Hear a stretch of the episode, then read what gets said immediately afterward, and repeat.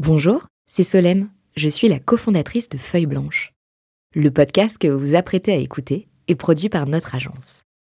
Nous sommes producteurs de médias d'inspiration pour les entrepreneurs et créateurs de contenu de marque. Vous avez un projet de création de contenu? N'hésitez pas à nous joindre sur un café at feuilleblanche.com. En attendant, bonne écoute Feuille blanche. 40 nuances de Next. Le Next 40 comme vous ne l'avez jamais entendu, animé par Olivier Mathieu et Thomas Benzazon. Ils sont 40, 40 entrepreneurs, 40 champions de la tech française.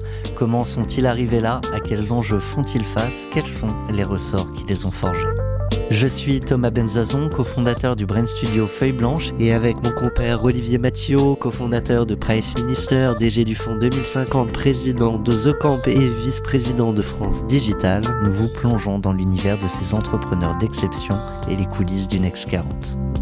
Ils répondront à nos questions, à celles d'invités surprises, tout comme à nos partenaires que sont La Tribune, Madines, France Digital, La French Tech et Neuflis OBC. Vous en voulez plus? Abonnez-vous sur vos plateformes de podcast préférées. N'hésitez pas à nous laisser un commentaire, à nous donner les fameuses 5 étoiles pour ensemble exploser les algorithmes et faire rayonner les entrepreneurs. Il a cofondé Quelcoup, qu'il va revendre. Puis euh, il va rejoindre Photobox, qui va être revendu. Puis rejoindre Borderlinks. Et là encore, une session. Jérôme Mercier, tu es un aimant euh, acheteur. Bonjour. Bonjour. Est-ce que les dés sont déjà euh, jetés euh, pour camping.com dont tu viens de prendre la tête? Alors j'espère pas. Euh, la réalité c'est que je pense qu'on a une marque et un business qui devrait nous permettre de rester indépendants. Euh, voilà, c'est un beau marché, on a beaucoup de choses à faire. Euh, donc l'idée aujourd'hui n'est pas de parler de, de session, mais plutôt de, de croissance et d'hypercroissance sur campings.com. C'est toute l'idée de ce podcast. C'est euh, la toute première fois qu'on fait intervenir un entrepreneur du FT 120. Euh, on avait envie d'élargir avec Olivier euh, le, spectre des entrepreneurs parce qu'on on est là pour donner à voir et entendre les histoires des champions de la tech française et vous en faites partie. Euh, ce que je te propose, c'est qu'on passe à peu près une heure et demie euh, ici euh, à Vivatech, avec qui on monte ce format en, en partenariat, euh, et on va découvrir bah, l'aventure camping.com, ses enjeux, euh, la vision que tu peux avoir euh, de ta boîte sur ce marché. Et puis évidemment, on va essayer de découvrir l'homme euh, derrière la boîte, l'entrepreneur tout court, euh, à travers les multiples aventures que, que tu as pu vivre. On démarre tout de suite sur camping.com. Oh oh. Je te cache pas qu'il y a des boîtes où on sait pas tout de suite ce qu'elles font quand on, quand on découvre la marque. A priori, ça a l'air assez évident avec camping.com. Néanmoins, je veux bien euh, savoir avec quels mots tu euh, présentes la boîte. Alors campings.com c'est euh, évidemment euh, une plateforme d'intermédiation qui accompagne euh, l'hôtellerie de plein air dans sa commercialisation. Donc c'est vrai que cette marque, bah, elle dit clairement ce qu'elle fait. Après, quand on pitch le business, véritablement, on met en avant un marché qui est extrêmement fragmenté. Euh, on, on- on montre véritablement l'ensemble euh, de la proposition de valeur pour accompagner les hébergeurs. Donc on a, beaucoup, beaucoup de choses euh, à, faire sur un marché qui est passionnant, qui est finalement la dernière et la troisième et la dernière typologie d'hébergement qui n'avait pas été intermédiée après l'hôtellerie classique, après les résidences. Euh, on dit souvent que eh bien, les résidences ont été intermédiées par euh, Airbnb qui a fait le A. Euh, pour l'hôtellerie classique, c'est Booking avec le B. Et bien pour l'hôtellerie plein air sur les campings, c'est campings.com. On fait le, on fait le, on fait le C et on est très fiers de, de montrer qu'une boîte française finalement n'a rien à envier aux plateformes généralistes étrangères. qu'on est un vrai spécialiste, qu'on est numéro un en Europe, on est très largement numéro un en France. Euh, et on continue à apporter beaucoup d'innovation euh, dans notre plateforme et dans notre modèle. C'est quoi les enjeux d'un modèle comme le vôtre? Bien, notre euh, le- l'enjeu, c'est véritablement euh, euh, montrer qu'on est capable encore et mieux accompagner euh, nos partenaires hébergeurs, à la fois pour leur permettre de, euh, renforcer leur performance et leurs revenus par emplacement, notamment en les accompagnant sur la commercialisation de leur basse saison. leur montrer également qu'on peut les accompagner pour aller chercher une, une clientèle étrangère ou toucher des bassins de clientèle très différents ce que l'on apporte en France. On travaille avec 1200 comités d'entreprise qui nous font confiance pour permettre à leurs ayants droit de venir réserver leurs vacances sur notre plateforme. Voilà, tout ça ça, renforce la proposition de valeur que l'on apporte aux hébergeurs euh, aujourd'hui en France, mais surtout en Europe. Ça draine du visitorat euh, oui, ça fait, euh, ça fait un, beau volume. On a accompagné à peu près un million de, voyageurs, de voyageurs l'année dernière. On est une boîte de croissance. Voilà, on devrait dépasser les 200 millions de GMV cette année. donc oui, on commence à faire un, on commence à faire un joli volume, ce qui pose plein de sujets de scale-up véritablement. Alors, on va revenir sur les enjeux aussi internes de la croissance. tu parlais d'hôtellerie de plein air.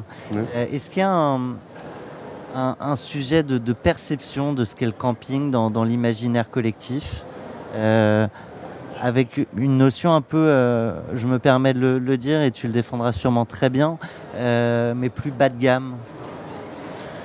Oui, alors en fait, euh, l'hôtellerie de plein air s'est réinventé depuis, depuis une vingtaine d'années, notamment avec l'arrivée des locatifs qui permettent aux familles de passer de bonnes vacances dans des hébergements complètement équipés.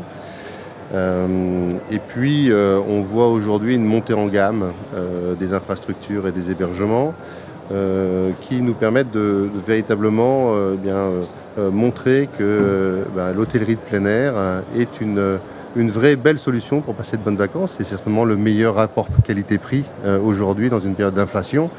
Donc on fait valoir, on fait valoir tout ça et c'est l'intérêt d'avoir un, moteur de recherche et de réservation euh, qui, euh, qui permet donc de, de, rechercher, voilà, qui permet de rechercher des offres euh, parmi 4500 établissements référencés en Europe et les visiteurs les utilisateurs de notre, de notre plateforme ont la capacité de, de, comparer, de, de, réserver en temps réel. Ça apporte, ça apporte de, la, de la transparence sur un marché qui est extrêmement riche, véritablement. Comme ça, j'ai pas en tête euh, un marché où les usages n'ont quand même pas évolué sur les 20 dernières années. C'est quoi les grandes tendances d'usage? euh, Qu'est-ce qu'ils recherchent euh, ces, visiteurs européens? Est-ce que les, campeurs français ont, les mêmes attentes, les mêmes requêtes que les Néerlandais, par exemple? Alors, il y a, différentes... il y a des différences entre, entre chaque, chaque audience ou chaque émission de clientèle. Euh, d'abord, le plus important pour nos partenaires hébergeurs, c'est euh, euh, les périodes de vacances scolaires. voilà, on sait que les Français partent majoritairement en vacances au mois d'août. On espère aujourd'hui leur apporter plus de clientèle venant des Pays-Bas et d'Allemagne, qui représentent 16% de la clientèle dans les campings français. Donc c'est stratégique de les accompagner dans cette commercialisation à l'international pour aller chercher ces populations. Donc euh, euh, ensuite, il y a euh, des attentes qui sont évidemment un peu différentes par nationalité en termes de typologie d'hébergement. Voilà, on sait que les Néerlandais aiment beaucoup les, les, lounges ou les, ou bungalows toilés, par exemple, même, un peu haut de gamme. ce qui est moins le cas des, Français. Donc on s'assure d'avoir finalement une pertinence de notre, offre pour pouvoir adresser euh, les différents bassins d'audience. Euh, ce que l'on fait euh, plutôt bien grâce à une techno qui tourne proprement et qui rend un très bon service à nos utilisateurs. Est-ce que ce rapport à la nature, cette manière de se ressourcer ou d'être plus proche du, sol, bah, augmente au fil des années avec toutes les considérations environnementales sur le climat qu'il peut y avoir ou finalement euh, les adeptes du camping sont et resteront euh, toujours euh, les mêmes et à peu près dans les mêmes proportions? Alors en fait, suite au Covid, on, a, on a vu véritablement que l'hôtel de plein air était une valeur refuge. Donc ça a permis à des familles de découvrir finalement ces vacances qui permettent de, donc de de louer un, un mobilhome tout équipé pour passer du temps en famille. et en fait, c'est une population, une cohorte qu'on appelle des, des néo-campeurs que l'on suit en termes de, en termes de repeat pour pouvoir nous assurer qu'on a bien une fidélité sur cette clientèle qu'on a été chercher euh, à, ce moment, euh, précis. Ceci dit, aujourd'hui, ce qu'on voit, c'est qu'il y a des attentes euh, qui sont très marquées, notamment dans les filtres de notre moteur de réservation. le label éco-responsable est un filtre qui est utilisé autant que le filtre budget même si le filtre budget a doublé en termes d'utilisation cette année, certainement dans le cadre de l'inflation. Pas doublé en termes de budget Non, non, pas doublé en termes de budget, mais en termes d'utilisation. Euh, mais on est au même niveau que, des hébergements éco-responsables, des établissements éco-responsables, ce qui montre véritablement que la clientèle, eh bien, elle, elle est sensible à tout ce que l'on peut faire, et ça fait d'ailleurs partie des valeurs de l'hôtellerie plein air. Euh, au-delà de la convivialité, on parle du, respect de l'environnement, euh, et on se rend compte que c'est bien un des critères qui est clé dans la recherche des utilisateurs. On avait récemment sur un autre de nos podcasts, euh, au micro, euh, Geoffroy de Bec de Lièvre, euh, Marco Vasco, qui, nous expliquait qu'à l'époque, il avait un, vrai sujet sur l'acquisition. Qu'il avait réussi en partie à s'exonérer des, Google et autres. c'est un sujet pour n'importe quelle boîte aujourd'hui, sur des métiers comme le vôtre. Comment vous faites? Ben, En fait, évidemment, hein, le, trafic euh, euh, non payant est clé dans la rentabilité euh, d'une entreprise. Donc nous, on, commence par effectivement bien travailler notre mix de commercialisation en mettant en place tous les leviers et en les, en les suivant très finement. on peut partager quelques exemples de leviers? Bon, bah, là, enfin, là où on achète le plus de trafic, c'est évidemment sur le search, hein, malgré tout. Euh, on ne refait pas le marché. Euh, euh, mais on a besoin de, mettre en place des campagnes spécifiques qui nous assurent un bon, un, bon rendement, un bon retour sur investissement. Donc le search, ça reste notre premier canal d'acquisition, bien évidemment. ensuite, on travaille de mieux en mieux nos positions SEO en nous assurant euh, d'avoir à la fois des fronts qui sont extrêmement, extrêmement performants euh, et également un contenu euh, qui est riche et qui permet d'être d'être bien ranké. Et au-delà de ça, entre le free et le paid, ce qui est important, c'est le, c'est le repeat. Donc on, travaille depuis plusieurs années nos, campagnes, nos campagnes CRM avec une segmentation qui est de plus en plus fine et des triggers qui sont de plus en plus intelligents pour engager la base et leur faire découvrir des nouveautés, euh, des, bonnes affaires euh, au bon moment pour engager la base et générer du volume de réservation. Est-ce que tu aurais euh, l'amabilité de partager quelques triggers que, que tu évoques alors, un, trigger, par exemple, ce serait... Sans tout révéler, mais on... non, non, mais un, trigger très simple, c'est de réengager un client en lui disant le camping dans lequel vous avez réservé l'année dernière, euh, finalement de, vient de réouvrir euh, ses réservations sur la même typologie d'hébergement ou alors sur une, une typologie euh, plus haut de gamme. voilà, ça permet de, ça permet de, travailler la fidélité au camping, hein, même si elle est finalement assez faible. La fidélité au camping, elle est, elle est inférieure à 15% mais c'est finalement une des raisons pour, les, pour, les, pour lesquelles la clientèle utilise notre moteur de, de recherche et de réservation c'est pour pouvoir euh, euh, élargir, les... élargir leurs recherches, découvrir la richesse de l'offre de l'hôtellerie de plein air, qui est un marché encore une fois qui est extrêmement fragmenté. On voit 80% euh, des, 85% des campings en France sont des campings indépendants avec un ADN qui est porté par leurs propriétaires, hein, souvent un couple. et donc ça apporte beaucoup de richesse sur certaines thématiques. Euh, et donc nous, on met en avant euh, évidemment les concepts d'hébergement portés par ces campings indépendants, mais surtout on met en avant les régions, on sait vendre les régions, on vend la France. Euh, voilà, donc c'est tout ce que c'est toute l'expérience que vous retrouvez, vous retrouvez sur Camping On passe pas sa semaine dans les quelques kilomètres carrés du camping. évidemment, on va souvent découvrir ce qu'il y a autour. je reste sur ce sujet du, du repeat. 15% euh, des gens qui reviennent euh, fidèles euh, à un espace, à un camping. pour les 85% restants. Donc la première campagne sur le, sujet du camping a, pas forcément pris. Ils sont invités dès ce, premier mail à, avoir d'autres offres alentour ou, ou sur des, typologies de camping similaires où on repasse avec un second mail. Oui, bah alors évidemment on... On veut tout savoir ici. Évidemment quand on envoie un, premier email, on, offre, d'autres portes euh, d'exploration euh, pour être sûr de, bien utiliser euh, ce moment d'attention, que le, client veut bien nous donner. voilà, en fait, la réalité, c'est que la 80% des recherches commencent par les destinations. Les gens savent exactement où ils veulent partir et c'est à ce moment-là véritablement qu'on met en place toutes les mécaniques pour pouvoir leur faire découvrir la richesse de l'offre en fonction de la destination qui est choisie.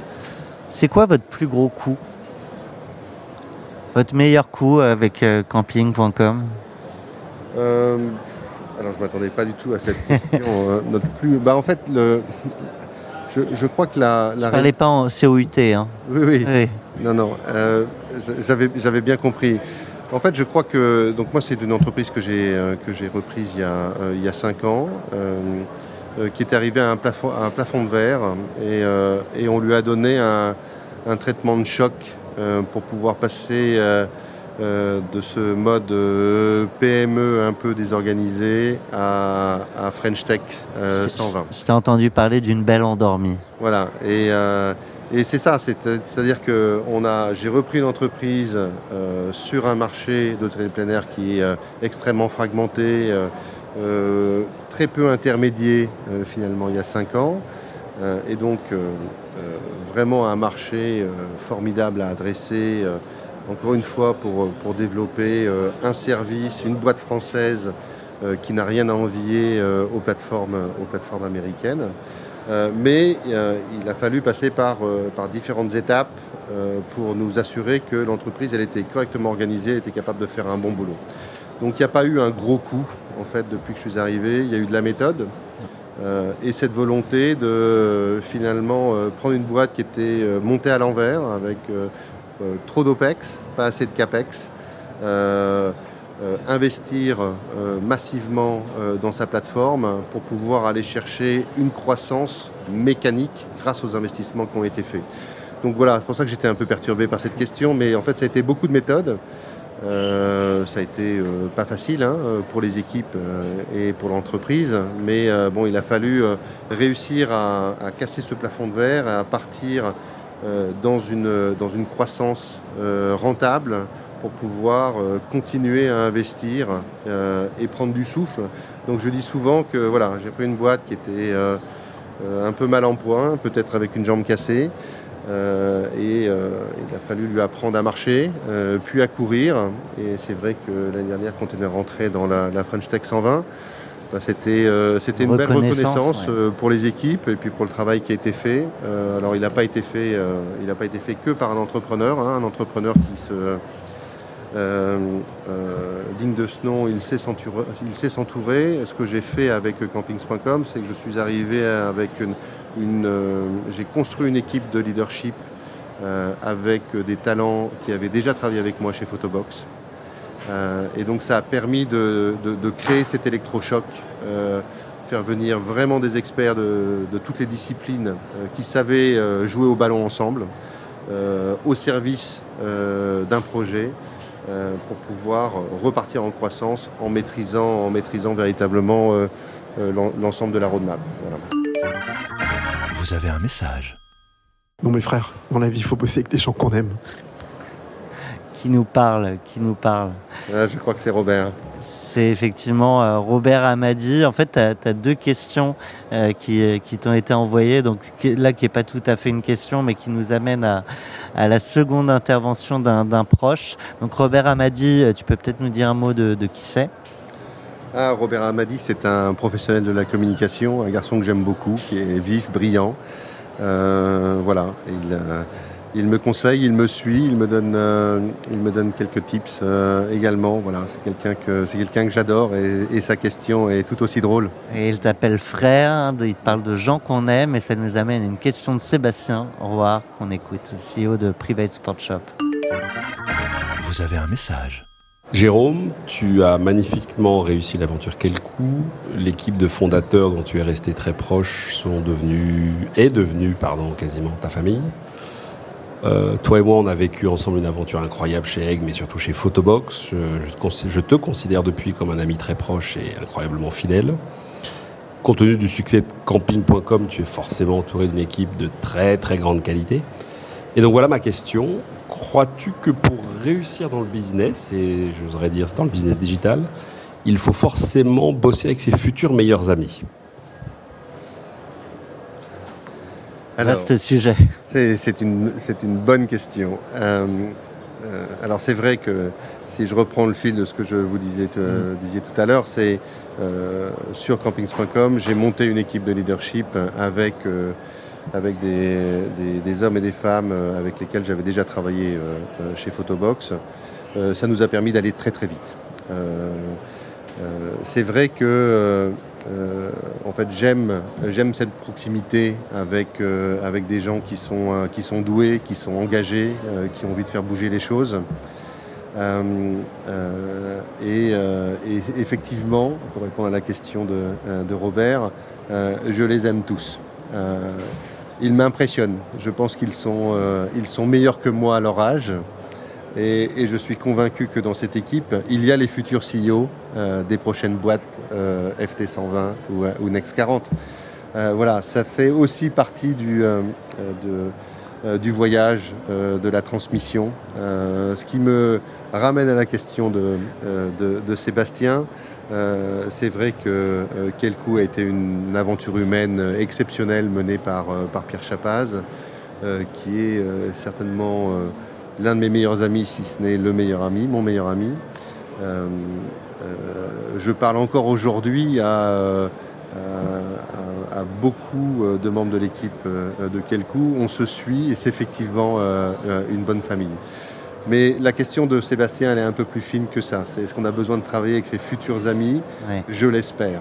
Euh, J'espère que chez campings.com, toute l'équipe de leadership ou le LN-1, enfin tous ceux avec lesquels j'interagis, seront mes amis qu'on va continuer à suivre euh, pendant et au-delà de, euh, de campus.com. Mais est-ce qu'il faut travailler avec ses amis? Euh, Ça, c'est plus compliqué. Euh, Disons qu'on ne sait pas toujours ce que ça peut donner. Voilà, alors là j'ai encore un exemple, c'est que chez campings.com, notre CTO, François Darfeuille, est un ami de plus de 25 ans. On a fait nos études ensemble quand j'ai repris campings.com, il y avait un challenge tech euh, énorme. Euh, mais j'avais besoin d'un CTO euh, brillant, mais, euh, mais avec une, une, proximité à toute épreuve, parce que j'avais pas le temps finalement d'avoir un disconnect entre, entre le CEO et le CTO. On avait besoin de marcher la main dans la main, parce que c'était véritablement la thèse d'investissement pour de les se comprendre, de se comprendre vite. Voilà, et de se faire confiance. voilà. Et donc aujourd'hui, personne ne peut passer entre, entre François et moi. On a, une, on a, cette, euh, on a cette confiance euh, portée par, euh, par, par, 20, par 25 ans qui est à toute épreuve. Euh, mais c'est compliqué. Pourquoi? bah, c est, c est, je, je, vais reprendre un, ce que m'avait dit un, un, un, ami, Dominique Vidal, à l'époque de, à l'époque de quelqu'un. Il me disait il ne faut pas travailler avec ses amis parce que c'est parce que trop compliqué. on les aime pour, euh, pour plein de critères, mais pas forcément pour des critères euh, euh business. travail, ouais. Et, et, euh, et finalement, c'est aussi prendre un risque de, de challenger son, son amitié, parce que on a, si ça se passe mal, alors est-ce qu'on va moins challenger pour pas frustrer cet ami ou est-ce que c'est finalement pas une, pas une bonne solution pour l'entreprise? Je pense que c'est compliqué de, tra de, de, travailler avec un ami euh, parce qu'il faut, euh, il faut rester euh, extrêmement euh, euh, pertinent, sharp sur l'ensemble des sujets. ceci dit, encore une fois, après, après quel coup, après Photobox et quand je revois la qualité de cette équipe chez campings.com, j'espère qu'ils qu me donneront la chance de rester leur ami pendant très longtemps. Euh, et certainement après euh, l'aventure campings.com. Oui, donc pas, de dogmatisme. C'est compliqué de travailler avec ses amis, c'est pas impossible.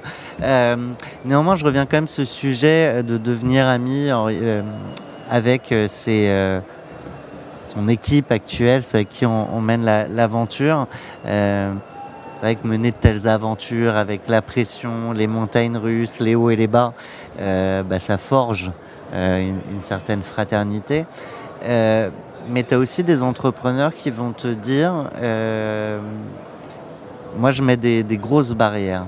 Je veux vraiment séparer euh, pour pas me laisser peut-être euh, ce que, ce que tu évoquais tout à l'heure, euh, driver par, euh, par de, de l'émotion ou pas vouloir froisser ou moins dire les choses parce que je veux pas briser autre chose.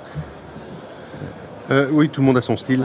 voilà, moi je, moi j'ai. Tu changes pas un style qui a gagné jusqu'ici. Oui, et enfin, euh, peu, importe. Je, crois qu'il faut, euh, il faut être proche des gens, il faut construire cet environnement de confiance qui marche dans les deux sens.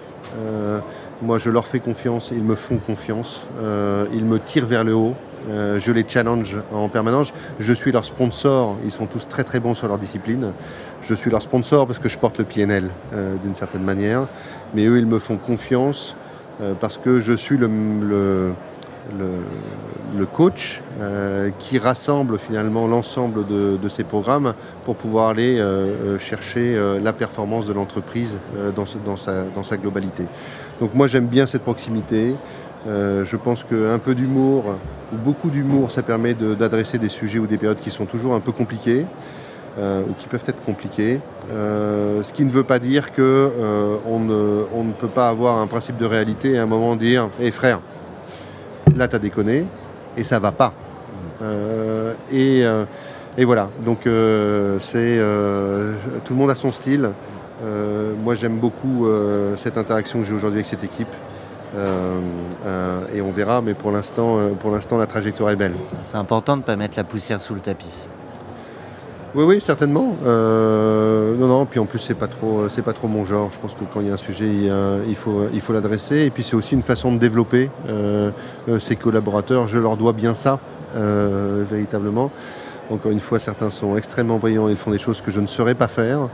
Mais puisque je comprends au moins leur roadmap, je me permets de les challenger et manifestement, ça fonctionne bien parce que ça, permet de les développer. On aime bien ce micro euh, parce qu'on accueille les champions de la tech française avec des réussites qui sont euh, évidemment euh, remarquables. néanmoins, on aime bien montrer bah, que c'est pas en un claquement de doigts qu'on construit des réussites. C'est pas si simple, voire même que parfois on est à deux doigts de, planter la boîte, faute de cash. Il y, a dix mille raisons euh, qui fait que ben, on, remonte une montagne russe après un, très bas. Est-ce qu'il y a eu des moments difficiles euh, dans cette aventure euh, camping.com où en fait depuis la reprise, tu t'évoquais quelques difficultés à ce moment-là et ça a été une grosse croissance ensuite néanmoins non, mais évidemment, il y, a, toujours, il y a toujours des moments euh, charnières euh, où il faut euh, rester extrêmement vigilant et être parfaitement concentré. Il faut être bien épaulé par, par l'équipe, il faut être bien accompagné par ses investisseurs, ses actionnaires. sinon, on peut faire des conneries assez, assez facilement, finalement. Donc euh, oui, il y a eu, euh, il y a eu, il y a plusieurs euh, périodes de, bah, de, financement. On parle, de, on parle d'investissement, mais l'investissement il, il, vient pas, il vient pas comme ça. Hein. il faut aller chercher du financement. Ce qui dit financement, ça veut dire valorisation. tu peux me rappeler le, montant d'élevé? Alors on a, on a levé 10, puis 20, puis 27. Euh, dernièrement euh, pour réaliser une acquisition aux Pays-Bas. on pourra revenir sur ce point. C'est aussi intéressant hein, dans la construction d'une équipe internationale.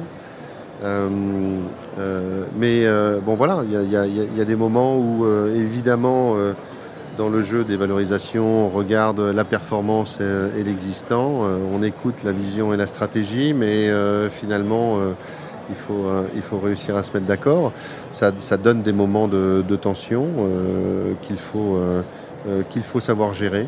Euh, voilà. Et c'est vrai que souvent le numéro un, eh bien, euh, il, doit, il doit montrer l'exemple, il doit monter au créneau pour trouver des solutions quand, quand l'équipe commence à douter. eh bien, euh, l'entrepreneur qui, euh, qui porte le PNL, il n'a pas, il a pas le droit de montrer le moindre doute. Ça ne veut pas dire qu'il doute pas, c'est Ça ça ne veut pas dire qu'il ne Ouais. doute pas. Euh, mais, euh, mais voilà, par respect. euh, et puis ça sert à rien de rentrer dans une spirale négative dans tous les cas. Mais bon, voilà, je parle En souvent d'un- solution, oui. je parle souvent de la solitude de, la solitude de l'entrepreneur. C'est jamais entendu parler. c'est voilà, mais il y a, y a- y a des sujets qu'on peut partager, des sujets qu'on qu'on partage peut-être un peu moins tant qu'on n'a pas trouvé la solution. Et ça, tu, tu parles de solitude d'entrepreneur. Je fais juste une parenthèse là-dessus. Euh, L'entrepreneur est souvent seul euh, dans, sa boîte euh, avec ses responsabilités. Euh, c'est pas le seul entrepreneur euh, sur Terre. Tu as, aussi des, proches, d'autres amis entrepreneurs avec qui tu échanges un peu? Oui, oui, je pense que c'est important d'échanger, peut-être de décharger un peu, mais c'est extrêmement violent pour l'entourage. On, pourra, on pourra y revenir. Moi, je peux vous dire très honnêtement que euh, ma, ma famille a souffert de mon parcours prof- professionnel. C'est Euh, la claque dont tu voulais parler. Oui, c'est une, claque que toujours, euh, qui m'habite. Quand on a des enfants, on essaye de les protéger, leur donner le meilleur environnement et beaucoup d'amour pour qu'ils puissent grandir. Finalement, ces, projets d'entrepreneurs, ils, ils- ils ont une charge mentale qui, est, euh, qui est lourde et qui peut altérer finalement euh, la présence euh, au sein d'un noyau familial. Il faut faire attention à ça. Euh, et euh, c'est la même chose dans ces échanges avec des amis, euh, en dehors de, la famille. Euh, évidemment, j'ai des amis euh, entrepreneurs qui ont réussi, euh, ou d'autres qui sont en train de réussir, donc ça permet de, euh, d'échanger, de revenir sur des situations ou parler des nouveaux outils à utiliser, qui eux, ils ont déjà euh, bêta-testé. Euh, euh, donc euh, évidemment, il y a cet écosystème, il est, un- il est, il est, il est important parce qu'il il tire tout le, monde, tout le monde vers le haut.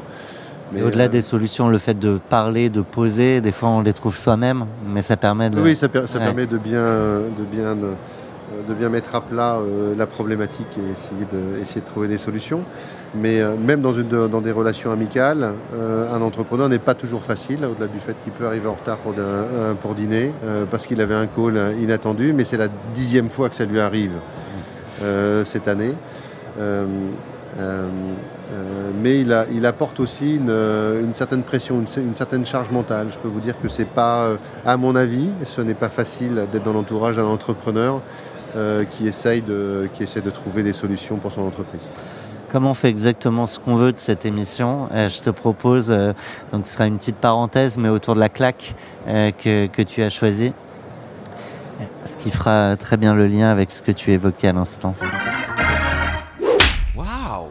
La claque? Ouais. Bon, la claque, c'est. euh, en fait, je crois que c'est- on, on parle, on parle souvent des, euh, des entrepreneurs et des success stories, mais euh, il ne faut pas oublier que finalement, on a le droit de, on a le droit de se planter.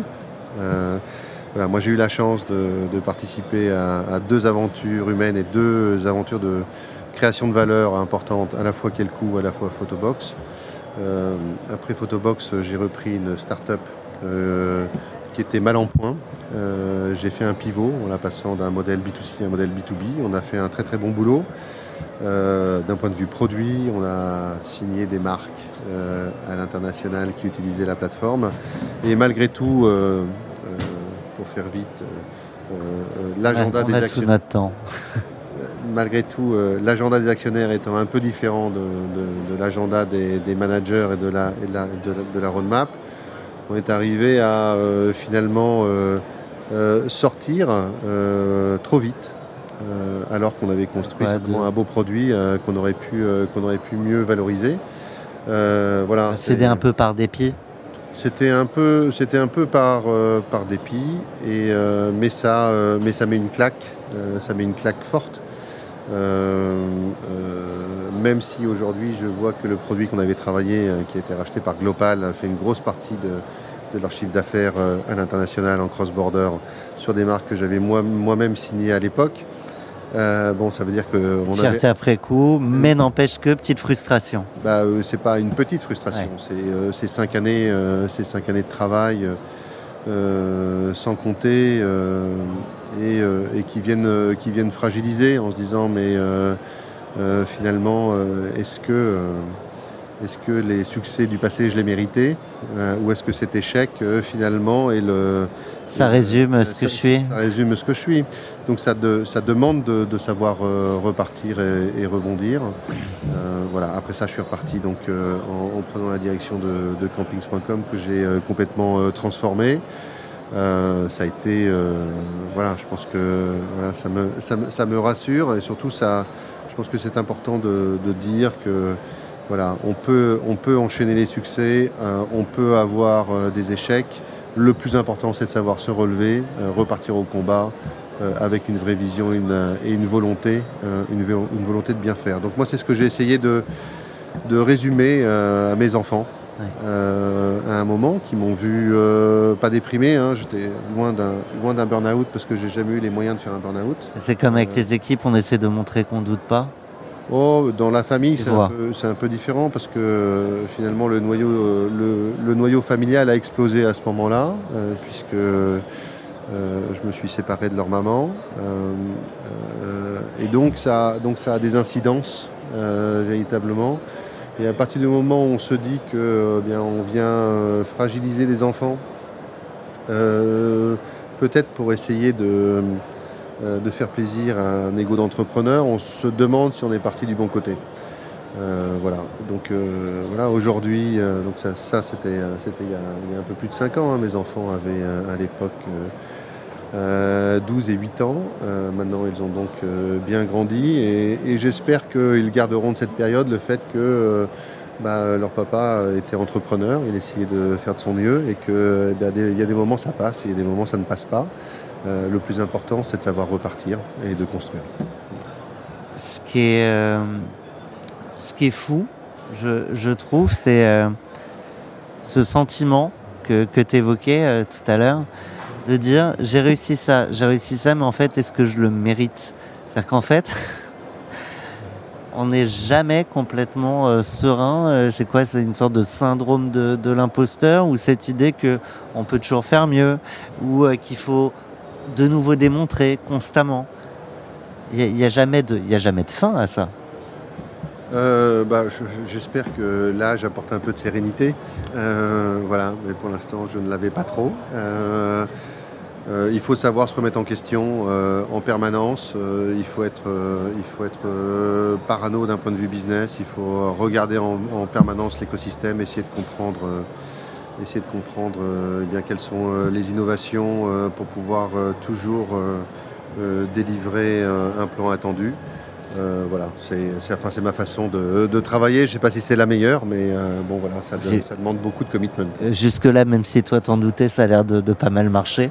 Il y, a, une notion que tu as évoquée que j'ai jamais entendue à ce micro, c'est la réflexion sur la paranoïa. Tu disais il faut être parano sur, sur son business, tu, ça t'embête de, développer? Oui, je pense qu'il faut toujours se remettre en question les acquis, essayer de essayer d'anticiper les coûts. Euh, les coûts du marché, les... coûts du marché, les mouvements de marché. on peut avoir un canal de commercialisation, de distribution qui marche très très bien, mais finalement, quelle est la dépendance du PNL à ce canal? Quels sont les risques? Donc c'est toujours une analyse risk-reward. comment est-ce qu'on anticipe?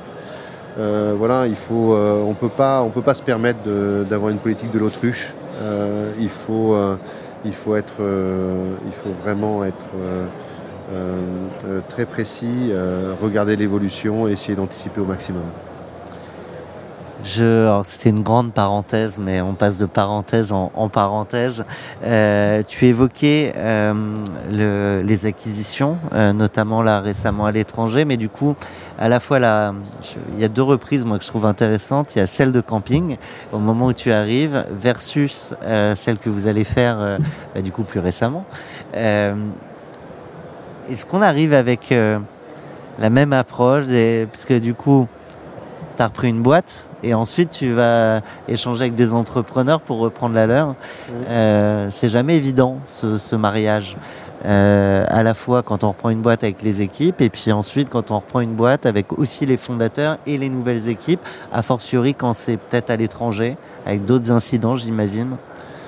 Oui, c'est pas, euh, c'est- pas facile. Je pense qu'il n'y a, pas, euh, il y a pas un roadbook très clair. Tout dépend effectivement du deal, de l'implication des, euh, fondateurs, euh, de la représentation des fondateurs, euh, des actionnaires vendeurs dans la cap table euh, notamment. Euh, donc il n'y a, pas, euh, il n'y a pas un deal qui se ressemble euh, véritablement. Euh, malgré tout, euh, je crois que ça doit partir euh, d'un- d'une vision de marché euh, pour partager un projet. Euh, est-ce que finalement ce target partage la même vision? Est-ce qu'on a la même ambition? Et ensuite, est-ce qu'on est très clair sur le fait que euh, bah, 1 plus 1 égale 3 Est-ce qu'on- et ensemble on sera plus fort? Sur le papier, c'est toujours évident. Euh, je t'en parlais en, off tout à l'heure. euh, on a ce, podcast Cash Out sur les exits d'entrepreneurs. Sur le papier, c'est toujours le deal. on va faire un plus un et ce sera trois.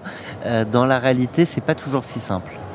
Non, non, mais euh, évidemment, mais c'est le, début de la conversation. Et, donc, cette conversation, elle prend un peu d'énergie, elle prend un peu d'inertie à partir du moment où les équipes ont le même ADN. Est-ce qu'on parle la même langue? Est-ce que on sent qu'on est en confiance et qu'on est capable d'aller jusqu'à un deal? Après, quand on a un deal, eh bien, ça commence vraiment. C'est à partir du moment où on a signé, eh bien, euh, on a été chercher le financement pour pouvoir faire cette acquisition. hein, eh bien, on- ben, cette charge-là, eh bien, elle revient eh bien, à l'en- à l'entreprise qui a fait, euh, euh, cette consolidation de marché et qui doit s'assurer que finalement la roadmap va bien fonctionner. Il Euh, Il y, a, il y a différents éléments euh, importants. L'é- L'élément culturel euh, est pas neutre. Euh, et on le voit avec cette acquisition euh, euh, aux Pays-Bas. On a donc fait l'acquisition de Bungalow Specials, qui est la première plateforme de réservation spécialisée dans les parcs de vacances euh, aux Pays-Bas. Euh, euh, parc de vacances. C'est quoi, c'est un Euro Disney, enfin de ce genre de. Quand Non, on parle non, de. C'est quoi un parc pas- de vacances pas un parc d'attractions, Oui, c'est un oui, parc de vacances et euh, c'est des parcs avec, euh, avec euh, des hébergements souvent en dur, avec, avec des, des animations un peu plus haut de gamme. Voilà, bon, c'est ce que on- on- on- on- le, le marché des parcs de vacances aux Pays-Bas est, est plus important que le marché des campings aux Pays-Bas. Notamment, euh, c'est notamment lié à la qualité de, à la qualité de l'infrastructure euh, et, et des hébergements. Donc, pardon, je t'ai coupé. Euh, donc, euh, à partir de ce, à partir de, de ce moment-là, il faut, euh, il faut réussir à, à- à- à mettre en place une organisation euh, qui va euh, rassurer euh, euh, l'équipe euh, et l'intégrer correctement au sein d'un groupe. Euh, donc euh, cette dimension euh, culturelle, elle, est, elle est importante. Il faut savoir écouter. Voilà. Il y a, y évidemment des, des différences. Je pense qu'il faut savoir avancer petit à petit. Quand, quand tu rachètes Bungalow Special, tu as, plusieurs approches possibles. Euh, euh, dans, dans des, dans des acquisitions, des fois, on, on merge les, les techs. Euh, on garde une marque où, au final, on les, on, les fait se rejoindre, souvent au profit de, celle de l'acquéreur. C'est quoi la, vision que vous avez? C'est chacun son marché. On va développer beaucoup plus Bungalow euh, au niveau européen avec notre savoir-faire et, nos assets C'est quoi la vision? Alors la thèse d'investissement, en fait, elle est, euh, elle est liée à cette volonté d'aller chercher une part de marché importante euh, aux Pays-Bas en termes d'émissions de clientèle, qu'elle soit domestique ou qu'elle soit internationale, termes de destination. Euh, et faire des économies d'échelle euh, en agrégeant cette part de marché sur la même plateforme. Donc qu'est-ce que ça veut dire? Ben, Ça veut dire euh, faire une migration du service Bungalow Specials sur la plateforme de campings.com pour faire des économies d'échelle et monétiser au mieux le reach de Bungalow Specials aux Pays-Bas et en Allemagne pour continuer à vendre leur catalogue domestique et, et international, mais surtout en le renforçant du catalogue de campings.com qui est le plus beau catalogue en termes d'hôtellerie plein air en France et en Europe du Sud. Voilà, donc euh, on vient rajouter de la supply à une demande euh, qui est déjà capturée dans une part de marché. On, sait l'importance du pouvoir de la marque. Typiquement pour ce public euh, néerlandais, c'est pas la même chose un camping et un bungalow, j'imagine, dans, dans l'imaginaire. Donc comment on arrive à... alors, J'imagine bien que les offres sont adressées. Euh, Alors, euh, en fait, c'est euh, pour moi c'est très clair. Le- en fait, la, la question ne se pose même pas. On, on garde les marques existantes.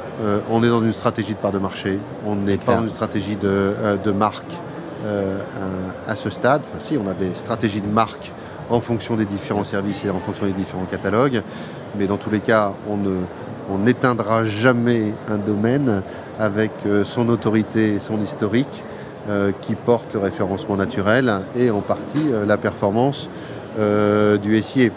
Donc voilà, on, on vient faire un portefeuille de marques qui correspond finalement à notre capacité à aller adresser des bassins de population différents au service de nos partenaires hébergeurs. Je reviens aussi sur, euh, sur la levée de fonds, les différentes levées de fonds. Euh, J'imagine qu'il y a bah, plusieurs critères qui sont, qui sont observés par, par les VC, mais est-ce que pour toi, ce qui a joué le plus, c'est un, c'est un marché qu'on peut comprendre facilement, euh, à la fois celui de l'hôtellerie plein air, plus le sujet de l'intermédiation, des plateformes d'intermédiation, ou le fait que tu es le background que tu as eu, et donc tête avec la réassurance, euh, ou simplement on regarde les chiffres et, et on y va Bah, en fait, c'est euh, euh, c'est pas un sujet à la carte, c'est un menu. hein. C'est c'est les trois, mon capitaine. l'entrée plat dessert. Ah, évidemment, euh, et pourquoi pas. Euh, évidemment, la qualité de, de l'entrepreneur, mais surtout de son équipe, elle est clé. Euh, et, les fonds, les investisseurs sont très clairs. Euh, finalement, on peut avoir une vision. Le plus important, c'est la qualité d'exécution et la rapidité d'exécution. Donc, c'est un élément qui est clé. Ensuite, bah, c'est quoi, l'opportunité de marché, euh, bien évidemment. Quelle, est la, part de marché actuellement d'un business et donc dans un mode marketplace hein, en termes en termes d'émission de clientèle et euh, en termes de part de marché, en, termes de supply, euh, euh, véritablement. Euh, euh, et ensuite, euh, évidemment, dans le cadre d'un- d'une discussion euh, de valo, eh bien, euh, euh, on, regarde, euh, on regarde le trend, on regarde le PNL, euh, il remonte euh, deux ans en arrière, si ce n'est plus, euh, et puis euh, ils vont regarder le plan euh, à trois ans, en le challengeant euh, euh, voilà, comme, des, comme des professionnels. Donc c'est euh, un tout. Euh, c'est euh, voilà, peut pas être bon à un endroit et être moins bon euh, ailleurs. Il faut euh, il faut être euh, pertinent, il faut savoir euh, euh, vendre sa copie, vendre sa stratégie, euh, mais en étant euh, en étant sur un trépied euh, extrêmement solide.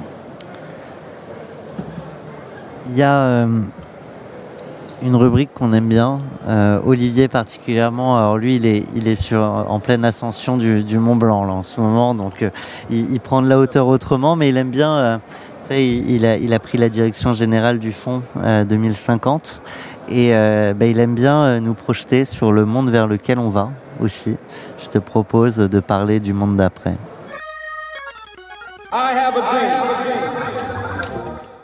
Sur ton sujet, sur ton secteur, mais comme euh, tu es aussi citoyen euh, de, notre planète, euh, comment tu projettes le monde vers lequel on va jusqu'à 2030, jusqu'à 2050, avec tous les enjeux qu'on connaît?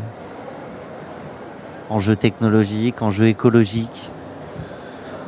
Moi, je suis un, moi, je suis un optimiste.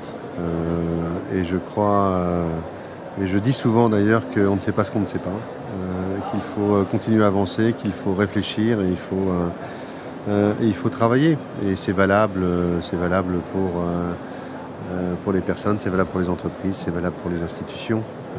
Voilà, donc c'est, je fais le pari de l'intelligence, et donc je crois que c'est, ce qui, ce qui me rend optimiste par nature. Tu le disais, tu, tu es, tu es père. Euh, le monde qu'on laisse à, nos enfants est, un sujet. Euh, les entrepreneurs ont un rôle à jouer. Euh, avec peut-être un impact beaucoup plus important possible pour transformer le monde, répondre aux grands enjeux de notre planète. déjà toi, comment tu as envie d'avoir cet impact? Moi j'essaye de, d'embarquer un projet, une équipe pour faire un, bon travail. Euh, on a une stratégie RSE qui est, euh, euh, qui est assez solide, qu'on a bien développée avec Diana dans notre, dans notre équipe. on commence à faire beaucoup de choses dont je suis assez fier. on a fait un partenariat avec Ecoterie, par exemple. On a fait notre bilan carbone, mais ce qui est un must-have quand on est French Tech 120, mais on l'avait déjà anticipé et on, et on continue. Euh, voilà, on, fait, euh, on, essaye aussi de donner euh, des séjours à, des associations pour aider des, des, familles en précarité. Tout ça, c'est des sujets qui résonnent vraiment. on sent qu'en interne, c'est aussi une demande de nos équipes qui, qui veulent vérifier que l'entreprise est engagée.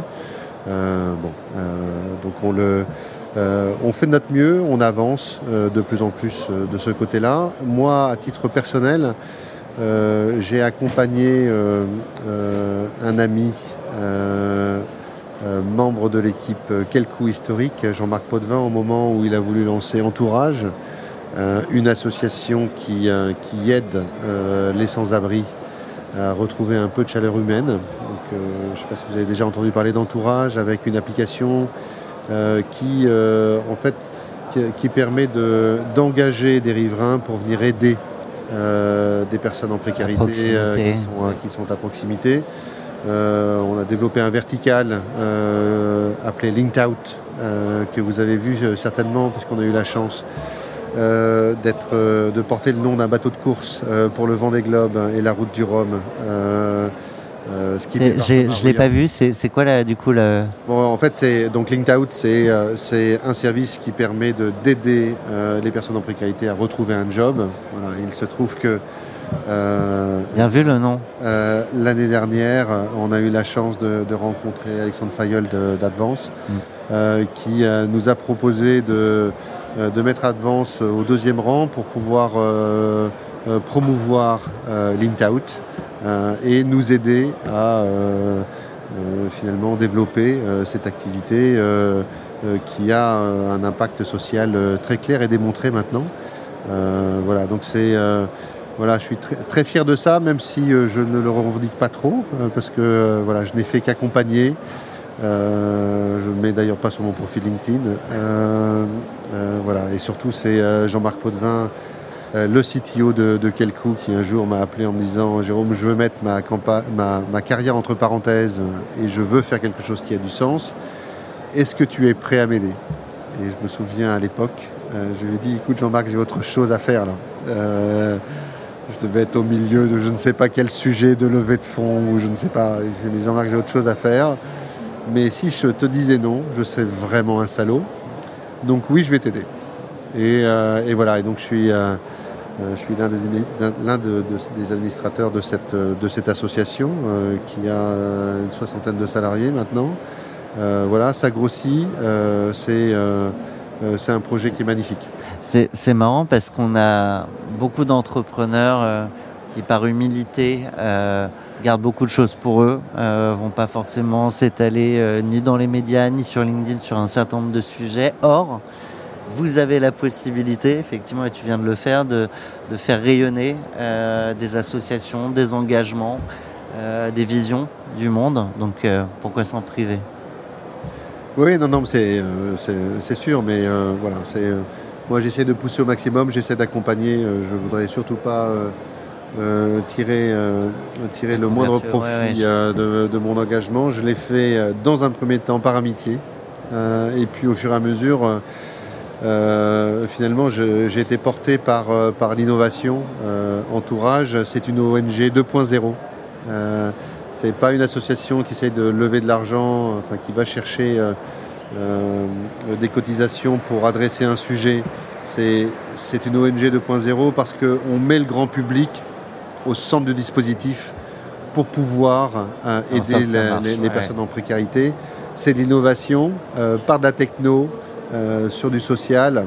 voilà, c'est une équipe qui est, merveilleuse et à chaque fois que j'entends des podcasts ou des talks de, Jean-Marc Potvin, je reste extrêmement admiratif par la, grandeur, de ce bonhomme. Eh ben, je ne sais pas s'il l'écoutera, mais en tout cas, on le taguera. Comme ça, il aura l'occasion de l'entendre, de t'entendre. Euh, tu parlais des sujets RSE. Euh, il y a un autre sujet important, c'est celui de la, parité, de la mixité. Je sais que c'est un vrai sujet pour vous et je crois même, d'ailleurs j'en suis sûr, que c'était l'objet de ta carte blanche. Je te propose de, de nous dire ce que, ce que tu souhaitais euh, partager. Carte blanche pour 40 nuances de Next la parole, le micro, l'audience, tout est à toi. Alors, mais, euh, en fait, nous, on a vraiment travaillé euh, euh, l'index parité au sein de campings.com. c'est un, sujet Oui, bah, c'est un sujet que nous demande l'État, notamment. Hein. Donc, évidemment, en tant que chef d'entreprise, bah, tu dois regarder les différents sujets. Mais bon, moi, j'ai toujours été toujours essayer de, pousser euh, euh, euh, cette diversité au sein de l'entreprise. J'ai aimé, d'ailleurs dans le cadre de la transformation de campings.com, prendre des, ressources qui étaient cachées sous trois managers, mais qui avaient une vraie compétence pour leur dire viens, on va donner un peu plus de responsabilité et leur faire un plan de carrière. Je pense que très très vite au sein de campings.com, euh, j'ai pris plusieurs personnes d'ailleurs, dont une jeune femme euh, qui est dans notre équipe de management aujourd'hui. Et je lui dis, on va faire un plan de carrière. Voilà, on est là, on t'emmène sur trois ans et voilà ce qu'on va faire. Ça, ça, ouais. et, euh, et, je, pense que, je pense que ça a été magnifique pour elle, c'était magnifique pour moi. C'est aussi, c'est aussi vachement enrichissant hein, d'avoir la chance de pouvoir développer des gens.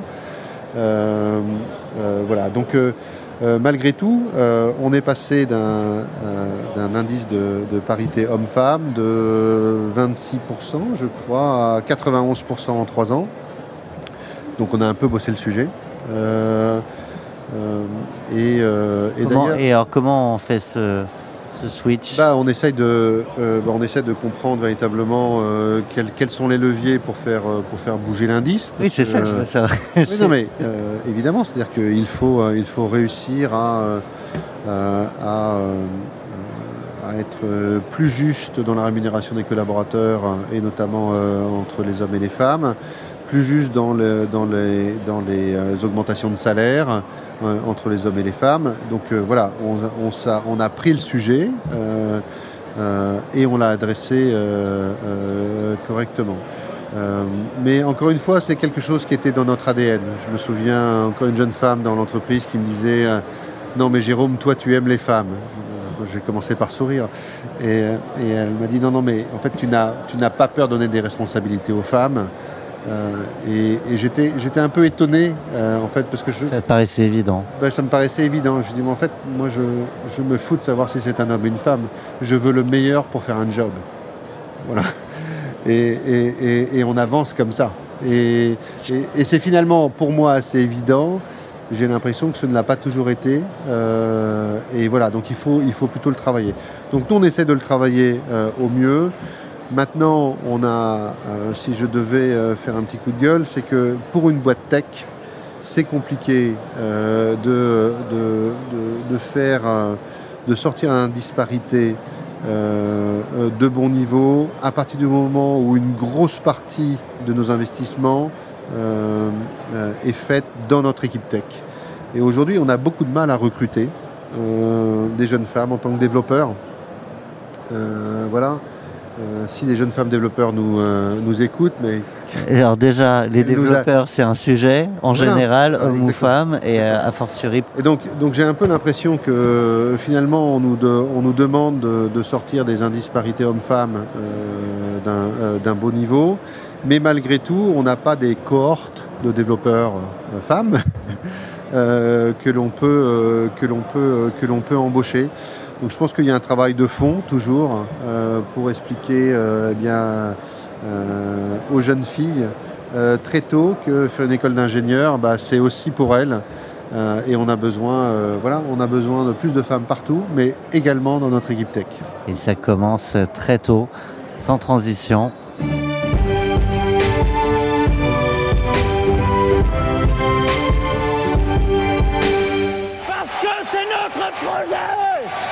J'ai remercié vient d'être élu à plus de 60% des suffrages euh, à la tête euh, de notre État. Et il a les clés du pouvoir, les clés de la nation. Que fais-tu? T'es Ouais. pas obligé de tout changer, hein. on va s'intéresser parce qu'on on a, on a plus tant de temps que ça devant nous, donc on va prendre juste un sujet. Ok, ben, euh, enfin, je, je pense que moi, je demanderai euh, certainement à, à mon ministre de l'Éducation de, de renforcer les passerelles euh, entre l'éducation nationale et les entreprises.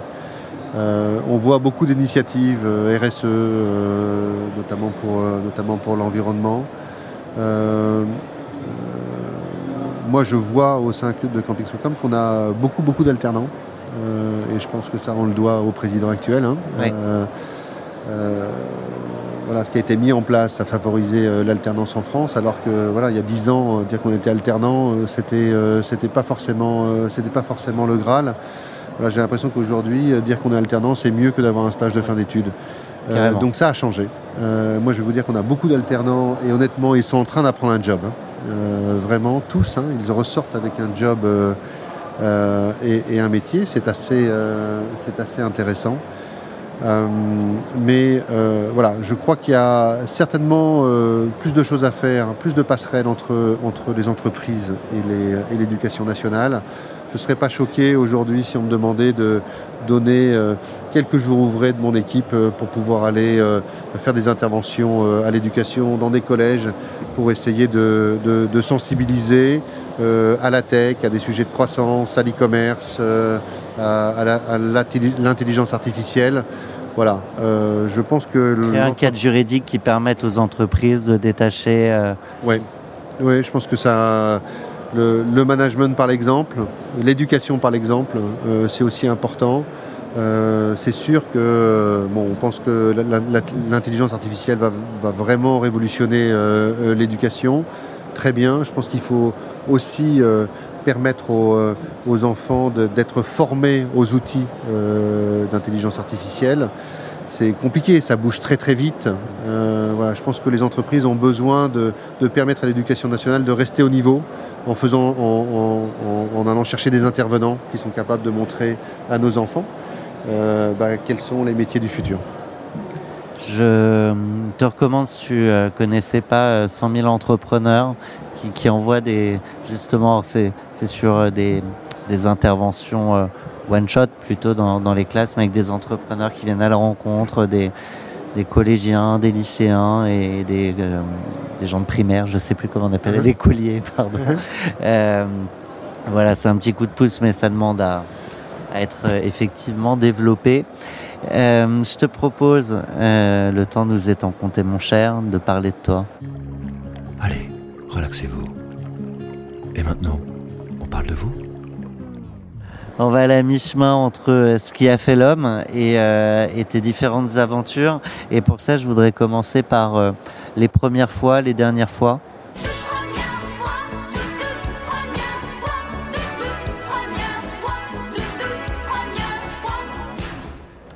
Dernière nuit blanche. Euh, la semaine dernière. Je peux te demander pourquoi Euh, en fait, il y a des moments où j'arrive à prendre un sujet euh, et, euh, et, j'ai besoin de d'écrire une strate pour pouvoir la partager avec le reste de l'équipe. Quand j'ai l'énergie, quand je suis bien parti, j'essaye d'aller au bout. Voilà. Donc c'est une nuit blanche productive. Euh, oui, oui, j'étais assez, euh, fier euh, finalement d'avoir tenu, même si le lendemain matin, évidemment, c'était un peu plus dur. Mais, le, mais finalement, il ne fallait pas mettre à la poubelle ce que j'avais, écrit pendant la nuit. Il y a des moments, il faut, il faut mettre un coup de collier pour faire avancer des sujets. Ce sujet-là n'avançait pas suffisamment vite à mon goût. J'ai décidé de, de l'écrire et, et de challenger l'équipe en disant, bah voilà. Euh, voilà, voilà Ouais. ce que j'ai en tête. Euh, Dites-moi ce que vous en pensez. Premier renoncement. Premier renoncement. Alors, euh, écoute, je, je comprends même pas la, je comprends même pas la question. Ça va faire rire Robert s'il nous écoute. Je, je ne renonce jamais. Je ne renonce jamais. C'est- pas possible. Euh, J'essaye encore. Ceux qui me connaissent bien me le reprochent d'ailleurs. Je ne lâche jamais. Donc euh, voilà, je ne sais pas quelle était, quelle était l'idée derrière cette question, mais, mais je, je ne lâche rien. On dit souvent que choisir c'est renoncer des choix par contre tu en, tu en as fait. Euh, la première ego trip, t'en as eu? Des moments de boost d'ego euh, incroyables? Tu- tu- Euh, non, pas trop. Non, non, non, non. J'ai pas fait, j'ai pas fait ça. J'ai pas été chercher un, un moment, un instant qui allait me me, me re- rebooster mon ego. Euh, non, non. Je pense que mon ego, il est, il, euh, il se nourrit euh, de la, de, des, des étoiles que je vois dans les yeux de, de mon équipe et dans les étoiles que je vois dans les yeux de mes enfants. Voilà. Je, je suis assez simple en fait. Je fais le taf et, et ça marche bien comme ça. Ça- et ça se prend, euh, et si c'est de l'ego euh, ou juste de la fierté, euh, ça, Voilà. ça se prend en tout cas. Importe. Donc, Ouais, mais je je vais pas le chercher. En fait, je, je pense que j'ai la chance d'avoir un, un quotidien qui euh, qui me nourrit suffisamment, euh, à la fois professionnel et à la fois personnel. Dernier doute. Euh, ah, alors dernier doute, je doute tout le temps. Euh, voilà, c'est comme je disais tout à l'heure qu'il faut être parano. Je, je doute des décisions. Je, on fait des AB tests euh, en, en permanence. Euh, donc euh, voilà, il y a de la méthodo pour, réussir à, régler le, sujet, mais, je pense que à partir du moment où on- n'a pas de doute, on prend le risque d'avoir tort. Et, voilà, je pense qu'il faut savoir se remettre en question en permanence. Donc pour moi, si je ne lâche jamais, je doute toujours. Première connerie. Euh, première connerie, ah, moi, moi, j'ai fait beaucoup de conneries avec mon frère et ma sœur. euh, je- du mal à me, j'ai, j'ai du mal à replonger. euh, Oui, c'est une première que tu Euh, vas euh, chercher loin là. euh, oui. qua- 40 ans, euh, euh, 40 ans euh, plus tôt, mais, euh, ou même 45. Euh, non, non, mais j'ai eu une enfance heureuse. euh, j'ai fait euh, beaucoup de conneries avec, euh, avec euh, mon frère et ma sœur, et même avec mon père d'ailleurs. Euh, voilà, c'était assez heureux. La première œuvre qui a changé ton regard sur le monde ou ta façon de l'observer? Une lecture, un film?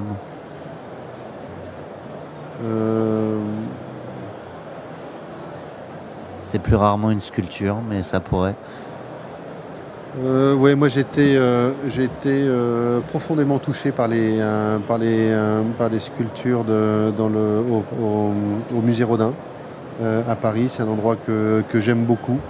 La finesse, la qualité des détails, voilà, ça, ça permet toujours de, de- en fait de, de montrer que finalement notre impact il est, il est, il est, il est petit à l'échelle de- à l'échelle du monde Du temps. à l'échelle du temps. Euh, euh, voilà, c'est euh, voilà. Et en même temps, ça peut perdurer.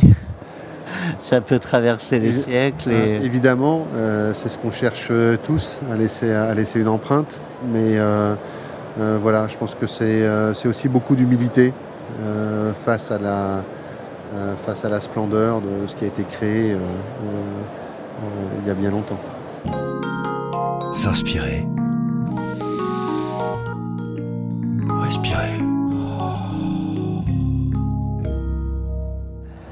L'hypercroissance, euh, ça va vite, c'est un sprint en même temps c'est aussi euh, un marathon. Euh, tu parlais de l'impact de la vie de l'entrepreneur aussi sur son entourage et du coup une question mais qui se pose à tous c'est comment déjà on prend le temps de respirer, de prendre des forces, de l'énergie pour tenir? Où tu vas l'adrénaline permanente Oui, oui. Alors, euh, je, je vois euh, évidemment euh, des entrepreneurs qui partagent une hygiène de vie exceptionnelle. Voilà, je suis peut-être pas un bon élève. Ouais, Là, ça euh, épicurien. oui, je suis plutôt. euh, ouais, j'aime bien, j'aime bien le euh, work hard, play hard. Euh, j'aime bien euh, profiter quand j'ai le temps.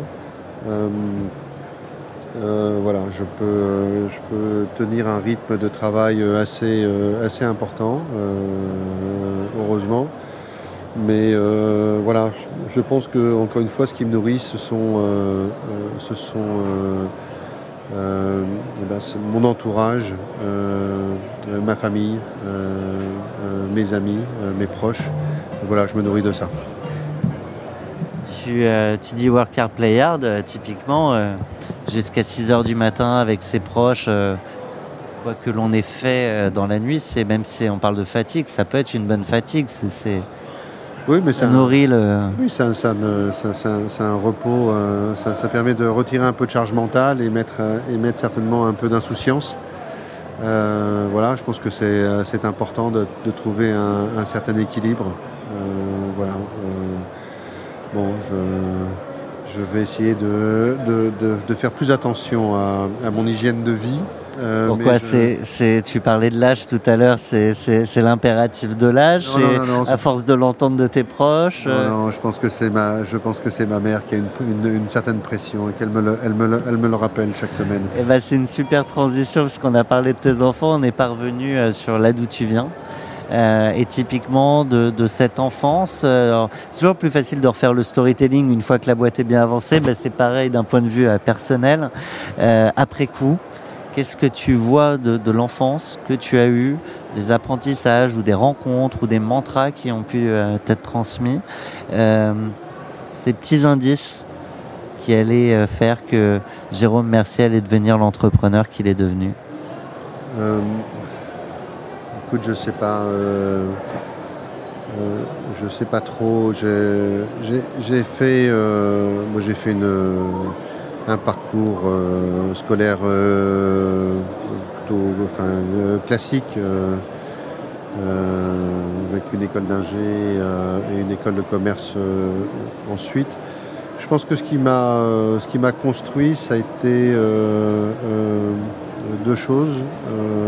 Certainement la musique, parce que euh, j'ai fait euh, j'ai fait plus de 12 ans de conservatoire. Tu play hard? Euh, je plais du, du saxophone. Ok. Euh, voilà, et je pense que en fait Ça, c'est la classe en soirée. cette, euh, ouais, ouais, ouais.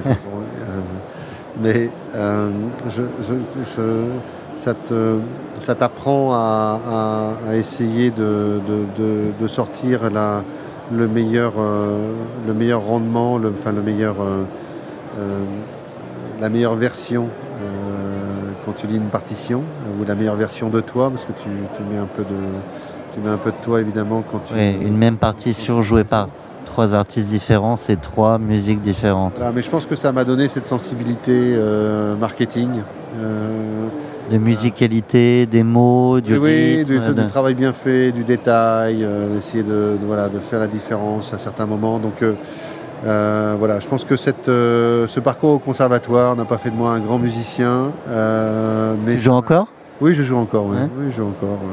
voilà. J'ai la chance d'avoir un saxo alto, un saxo soprane, comme Sidney Béchette, comme le voulait ma maman. Voilà, mais donc je, euh, je joue encore, mais ça m'a vraiment donné cette sensibilité marketing, je pense. Euh, Ouais. Donc ça fait partie de ça fait partie de moi. Et tu parlais d'un deuxième. euh, Le deuxième, c'est que en fait j'ai découvert la voile avec mon papa. J'ai fait de la voile pendant très longtemps, de, de 6 ans à, de 6 ans à 20 ans. Euh, euh, hein, en, en, en- dé- en dériveur. non, non, sur, un, sur, des, sur des bateaux euh, habitables, Ok. des bateaux de 35, 38, 40 pieds. Et, euh, et voilà, j'ai donc euh, Donc, très vite à la barre. très, enfin, très vite à la barre, mais très vite dans des situations où euh, finalement il faut savoir anticiper et et quand on quand on navigue en Bretagne, en Bretagne Nord, Mhm. eh bien, il y a du courant. Ça peut secouer un peu. y a- ça peut secouer un peu. euh, et il faut savoir, euh, il faut savoir euh, gérer une situation. Euh, voilà, donc on peut après, on peut, on peut. C'est ce qui fait de- que tu es devenu paranoïaque un petit peu. Vaut mieux savoir le temps qu'il va faire, la houle qu'il va y avoir. Et, euh, Oui, mais c'est euh, voilà, c'est se dire que les, les conditions de marché ou les conditions de mer peuvent changer à tout moment et, et il faut être capable de soit réduire la voilure, soit soit aller soit aller plus vite. Mon ami Pierre Chapas disait souvent à l'époque de Kelcook que c'était finalement un peu comme une de la conduite de voiture de rallye. Il faut savoir euh, accélérer très vite, freiner très vite euh, et, surtout réaccélérer très vite euh, dans tous les cas. Bon voilà, moi ces années passées sur l'eau, en prendre plein la gueule en Bretagne, eh ben, ça m'a certainement laissé cette volonté de, ne jamais lâcher. et de devoir anticiper, de protéger un équipage et, euh, et surtout essayer de, de ramener tout le monde au beau port. Et On parlait de responsabilité de l'entrepreneur, la responsabilité d'un skipper, elle est, elle est peut-être d'autant plus, euh, elle prend plus de sens. Parce que Ouais. là, on parle de vie. Hein. Oui, bien sûr. Tu as eu des, des moments de voile comme ça qui ont été euh, particulièrement intenses? Euh, oui, oui, je me souviens d'une navigation avec mon père entre Guernesey et la Bervrac à la pointe de la Bretagne, euh, euh, où Vous êtes fait peur on, on s'est dit qu'on n'allait peut-être pas rentrer. Voilà. On se dit quoi à ce moment-là Bah, on se dit que soit, je me souviens très bien de ce moment, je me souviens très bien de ce moment, c'est que notamment euh, au moment où j'ai dû aller au pied de mât pour passer le troisième riz sur la grand voile, euh, vous voyez que c'était un peu compliqué et, euh, à ce moment-là, tu as un choix à faire en te disant, bon bah en fait non, tu descends, tu te mets au milieu du cockpit et tu pleures en disant, je peux pas y aller. Ou finalement tu te lèves, tu vas et tu fais le job, parce que de toute façon, euh, il n'y a pas le choix. Euh, voilà. Mais il y a ce petit moment où euh, tu te dis, mais il y a un vrai risque. euh, est-ce que, est-ce que j'y vais? C'est pas très très loin, hein, mais malgré tout, il faut se mettre debout. Ouais. Tu y vas à plat ventre, mais il faut se mettre debout pour prendre, pour prendre, pour prendre le troisième riz. Voilà, tu as, ce, ce petit moment-là où finalement tu peux flancher et ça peut tout changer. Voilà, ça m'a appris, ça m'a appris certainement le fait que, en fait, eh ben, il faut faire les bons choix et il faut, euh, il faut savoir se lever et faire le boulot quand, quand personne si peut le faire. dur. Ouais, ouais. Et euh, tu disais, on s'est dit qu'on reviendrait peut-être pas. Est-ce que euh, ça a été juste un échange dans le regard avec ton père? Il y a eu des mots qui ont été partagés? Ou juste tu vas, tu vas, tu vas au troisième mât et tu, tu gères ça? Ouais, non, non, non, non, c'était. euh, je pense que c'était juste un regard. Parce que c'est des situations où il vaut mieux pas mettre de mots. On sait. Euh, on sait, c'est pas la peine de parler. Euh, voilà. Bon, euh, après, peut-être que c'était pas si méchant que ça finalement, mais bon, voilà. À l'époque, pour nous, avec notre niveau, c'était une situation qui aurait pu être dramatique. ouais. Avant de lancer, avant de lancer le, le tournage, je t'ai demandé si demain tu devais mourir. Qu'est-ce que tu aimerais dire euh, au monde, à l'humanité ou déjà au monde des entrepreneurs euh, avant de partir? Eh bien, je, je, crois que je leur dirais de ne pas oublier de, euh, de dire aux gens qu'ils aiment, eh qu'ils comptent beaucoup et et que et qu'ils les aiment. Voilà, il faut il faut retirer cette cette petite couche de, de- Pudeur de pudeur pour, euh, euh, pour, euh, pour lâcher et, et véritablement dire aux, aux personnes qui comptent que, que, euh, qu'on les aime. Euh, voilà. Donc moi, s'il ne me restait pas beaucoup de, s'il me restait pas beaucoup de temps, euh, euh, j'irais évidemment essayer de, de passer euh, euh, du temps avec, euh, avec euh, mes enfants euh, et avec ma compagne. Une très belle chanson de la famille Chédid. On ne dit jamais assez aux gens qu'on aime, qu'on les aime. Oui. Je sais pas si tu la connais. Oui, oui, bien sûr. Ouais. On va se quitter avec euh, ton choix Sista. Euh, tu le sais, hein, on parlait de, tout à l'heure de mixité, de parité. euh, ça fait un moment que, que le Next 40, et c'est normal pour plein de raisons, euh, moins d'entrepreneurs tout court, femmes, encore moins d'entrepreneurs femmes dans la tech, et du coup, bah, ça se ressent au, au classement Next 40, FT 120. Euh, et du coup, on a cette, euh, euh, ce format petite sœur, euh, 40 nuances de Sista. Et euh, pour le nourrir, eh ben, on demande aux entrepreneurs qu'on reçoit de nous partager euh, le nom d'une femme entrepreneur qu'ils admirent. Et pour ça, tu as choisi. Alors j'ai choisi Lucie, qui est la directrice générale d'Entourage, euh, l'association dont je tout parlais tout à l'heure. euh, qui fait un travail euh, incroyable euh, et, euh, et qui véritablement a un impact euh, aujourd'hui euh, sociale euh, qui est très claire, à la fois avec le service entourage, à la fois avec, euh, avec LinkedOut. Lucie Declerc. Li- Lucie de Clercq, euh, voilà, qui, euh, qui nous a permis de, de, de bien calibrer cette innovation technologique dans le monde, dans le monde associatif, euh, parce qu'elle avait cette expertise, cette expérience-là. Euh, voilà, c'est euh, une façon de donner un coup de projecteur à Lucie, euh, qui fait un travail incroyable depuis plusieurs années, euh, et surtout à cette association euh, qui est utile, euh, à mon sens. Certaines pourraient, certains pourraient ne pas voir le lien direct entre monter une association, la diriger et l'entrepreneuriat. Je te laisse le faire. Bah, en fait, c'est euh, un projet. Euh, voilà, il y a d'innovation, il y a un service, il y a, euh, il y a des clients, même si euh, voilà, c'est pas euh, c'est pas c'est pas le même euh, c'est pas le même but euh, in fine. Euh, mais bon, il faut aussi aller chercher des financements auprès de l'État, auprès de grands donateurs, euh, monter un service de qualité, montrer son impact au travers de différents KPIs. Euh, voilà, c'est La démarche est très comparable à bien des égards. Exactement. Est-ce que tu...